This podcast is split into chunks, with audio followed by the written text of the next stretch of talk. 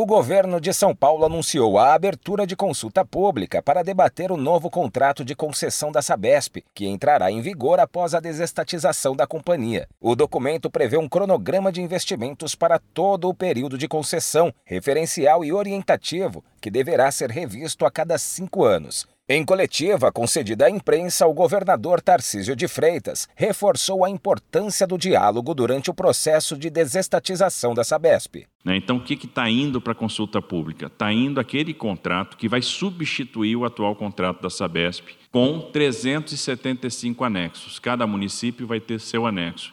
E esses anexos vão ser fundamentais para a regulação. É bom a gente falar o quanto esse processo está sendo participativo. Então, nós tivemos já uma série de, de audiências, a gente, né, nós teremos essa consulta aberta por um período de 30 dias, e aí nós vamos analisar contribuição a contribuição individualmente, para que a gente possa, no final, fechar esse relatório e concluir também esta etapa.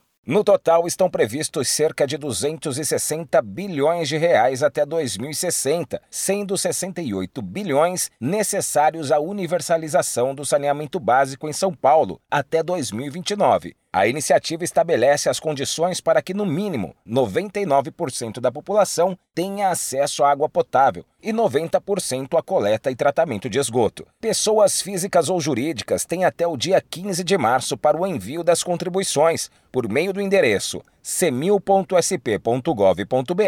barra desestatização Sabesp.